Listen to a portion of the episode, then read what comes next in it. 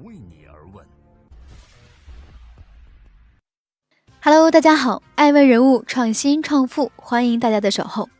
今天我们来聊一聊爱城对话编程猫李天池，谁在抢夺孩子的时间？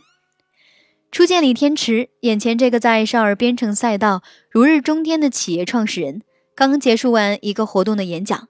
除去他黑色框架眼镜给人的萌感，从他极具辨识度的普通话中透露着儒雅和绅士。在将近一个小时的访谈中，他用闲话家常的口吻讲述着自己辍学创业的故事，发表对少儿编程行业的看法。我嫉妒惊叹于他云淡风轻的笃定。同很多创业者一样，李天池的偶像是比尔盖茨和扎克伯格。在为外人津津乐道的放弃学位回国创业背后，他不认为那是对传统权威教育的蔑视，也不觉得自己是叛逆。他说：“我觉得只是时间点的问题。我并不是常常以此为骄傲。那个时候，我的论文已经写完，该学的也已经学完。我其实不太需要一个纸质的文凭来证明自己。我觉得我可以去做这个选择。”他用行动致敬偶像。他是乐观的海贼王市场的预见者。艾文认为，编程猫能够成为少儿编程领域的头部企业，很大一部分源于这个绅士的叛逆者敏锐的在行业飓风刮起之前，洞察到了国内的市场和未来。二零一五年成立并开始从事少儿在线编程教育的编程猫，在大多数中国家长认为代码就是二维码的时候，扛起少年编程的大旗。率先走向培养中国少年编程思维的道路。那个时候，行业内还没有迎来黎明的曙光，少年编程就是一个坑。我不需要我的孩子做程序员，十岁娃娃学编程，课也学不好，钱也退不了。等声音在网络上此起彼伏，就少年对编程的接受程度和图形化编辑的专业度这两者之间难以调和的矛盾，众人质疑不断。他说。从社会的角度，我很能理解，大家都需要一个慢慢接受的过程。不过，我认为编程本质上是一个社会需求，倒推教育的需求。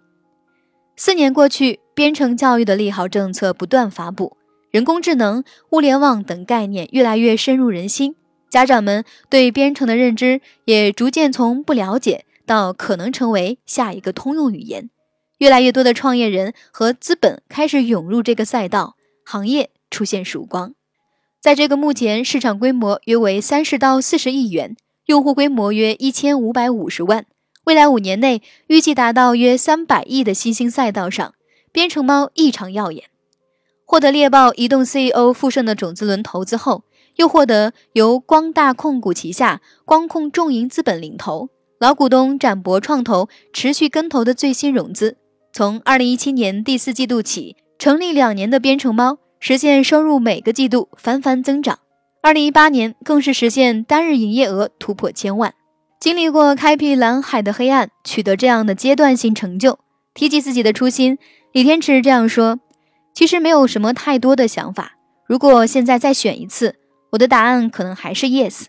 哪怕再一次去做，如果我明知道结果是失败，我也还是会去做，因为我觉得这一路风景很好。”过程充满不确定，李天池平静的演播下是对初心的坚持。欢迎继续聆听《守候爱问人物》，爱问人物创新创富。父母最想赋予孩子的是资源和机会。中国孩子学会编程以后的可能性，是你赋能了这期这些年轻的孩子，未来他们通过编程可能会发生一些变化，但是什么？我认为可能编程也好，说计算的思维也好，让他们掌握信息的素养也好，核心是给他们去看到更大的一个世界。那这个时候你会去看到，哎，我有做这种事情的可能性，我有做很多事情的可能性。这个我觉得可能是对他原有的这个生活圈一个界限的一个打破。某种程度上，您和您的团队在进行一种市场教育，告诉他编程也是未来孩子需要的一种技能。您会遇见什么样的趋势，让我们相信编程也是被需要的？编程的能力是被需要的。信息技术会改变我们的生活。对，所以这个是我们相信说编程越来越重要的一个原因。其实从上个世纪六十年代以来，那信息技术就从扩机到移动电话，到计算机，到操作系统，到现在的移动互联网，那实际上你看到我们过去的生活不断的在一次又一次的被这些技术去改变。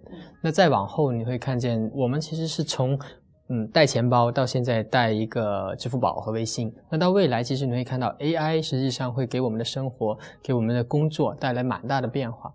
那在这个过程里面，其实我们相信说。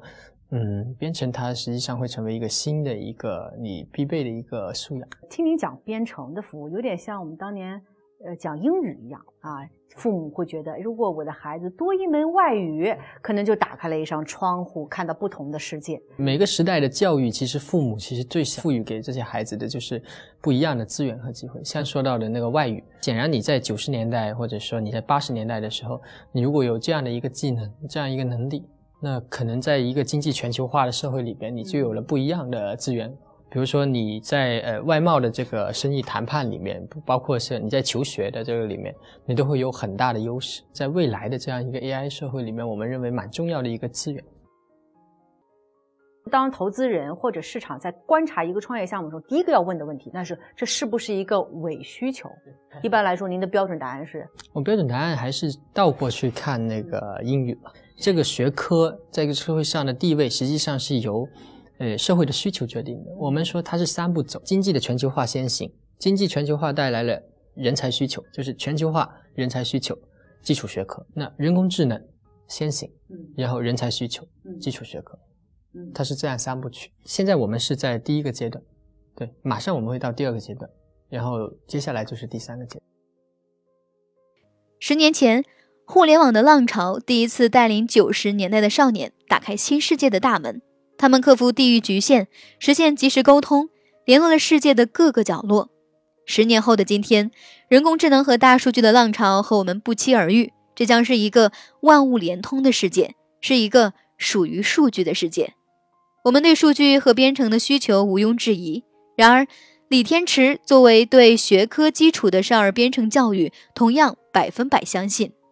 采访的过程中，他不止一次说到“改变”这个词。针对少年编程是噱头的言论，他显得很坦然。他说自己从来不是做编程培训，也不曾想过把孩子们都培养成程序员。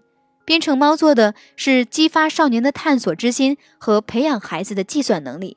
在他看来，那是一种可能性，在人工智能时代下做更多事情的可能性。说起自己从八岁开始学习编程的经历，他是充满感情的。他感怀于自己在那个所有人都还紧紧关注外语教育的年代，很幸运地碰触到编程。他感恩于父母对自己的教育和尊重。他信仰教育，他有想要改变未来孩子的抱负和野心。我可以从他黑框眼镜下看到一份信任和情怀。编程教育会让孩子们看到不一样的世界。欢迎继续聆听《守候爱问人物》，爱问人物创新创富，教育的本质是抢夺孩子的时间。作为一个创业项目，它的本质还是生意。那问题来了，谁是您的客户？您又提供什么样的产品和服务？我们其实是个典型的用户客户分离的这么一个场景，就是我们的用户是孩子，孩子在上课，在学习，学习编程。那付费的实际上是家长。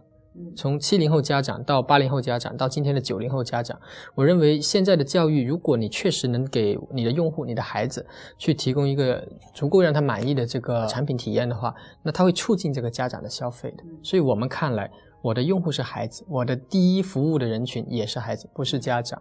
通过给孩子提供足够满意的服务，促进家长的消费。如果还有一个也想迈入这个教育赛道的创业者，你会提醒他们警惕什么？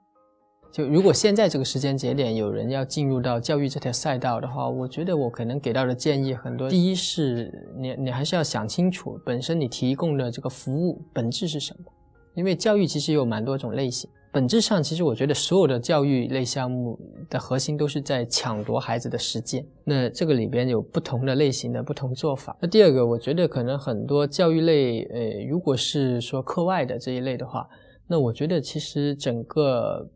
呃，现金流的那个情况，可能他要搞清楚，因为教育类的那个收费，比起其他行业来说，它蛮好，它预预付费，嗯，所以它一般现金流不错。但是你要搞明白，这笔现金流实际上它不是你的收入，嗯，它实际上是你的某一笔负债，因为用户的服务你还没提供，还没发生。所以，其实我跟业界很多的教育界创业者都经常去聊，经常沟通。我觉得，一个企业最好最好在它达到月收入一亿之前，能把它的那个成本结构，能把它的整体的这个商业逻辑搞得很明白。但这个可能有点难，因为当当你规模没没达到的时候，其实有一些问题你遇不到。艾文认为，一千个读者会有一千个哈姆雷特，无谓对错，无关其他。教育的本质是抢夺孩子的时间。李天池将这个已经被大家讨论很多的领域，给予最简单，同时也是最明确的解释：目标明确，易于执行。这是编程猫的目标定位，也是它的方向导航。欢迎继续聆听《守候爱问人物》，爱问人物创新创富，怀疑始终存在。做了创始人之后，你必须成为一个。面面俱到的一个管理者，在这个过程中，你有过纠结吗？我觉得核心是如何对抗不确定性的问题。当你创业以后，实际上这个公司怎么走，你有你你可以怎么走都可以，对吧？没有人可以去给你这样的一个确定性的一个任务的指派。那对我自己来说，其实我觉得呃还好。那从我的角度来讲，我会我会怀疑的是说，我这么做对不对？怀疑是始终存在的。创业者一直说我要坚定的做内心认为正确的事儿，但最大的问题就是什么叫做正确的事情？但是我觉得好的创业者他一定会在内心分出一个一个胜负来的。那个胜负一定的时候，这个企业它就会往它该走的方向走。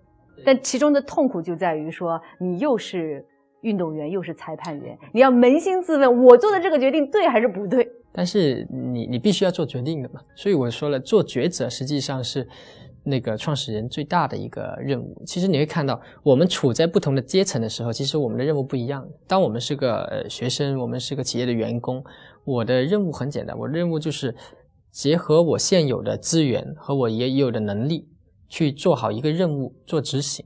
但是当你做企业的时候，你会发现你的挑战变成了结合你已有的信息。做一个决定，所以跟你的能力其实没什么关系。你能不能做没关系，你不能做有人能做，但是你必须做这个判断。所以这个判断好不好，就决定了这个公司好不好。所以我我一直觉得，好的公司不一定是创始人有什么样的能力，但是他一定是创始人做了好的选择。回国的那一刻起，李天池完成从学生到创业者的角色转换。那个时候，他踌躇满志，跃跃欲试。他决定用行动为自己负责。然而，创业的路途是未知的、孤独的。一个身怀绝技的侠客，不见得可以在这条路上昂首阔步，因为这个时候，他不再只有自己，不再允许了无牵挂。他的步伐开始沉重，决策更加谨慎和小心。每一个决定都关系着团队命运和企业未来，重量压在心头。侠客也会怀疑自己，怀疑自己的决定和判断。这条路变数不断，注定坎坷。那个不在乎学位和因为风景美好就义无反顾的快意少年，在不断被证明着有多傻的过程中，也常常茫然，常常怀疑。这是一场考验。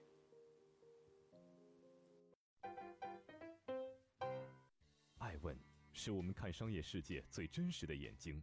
记录时代人物，传播创新精神，探索创富法则。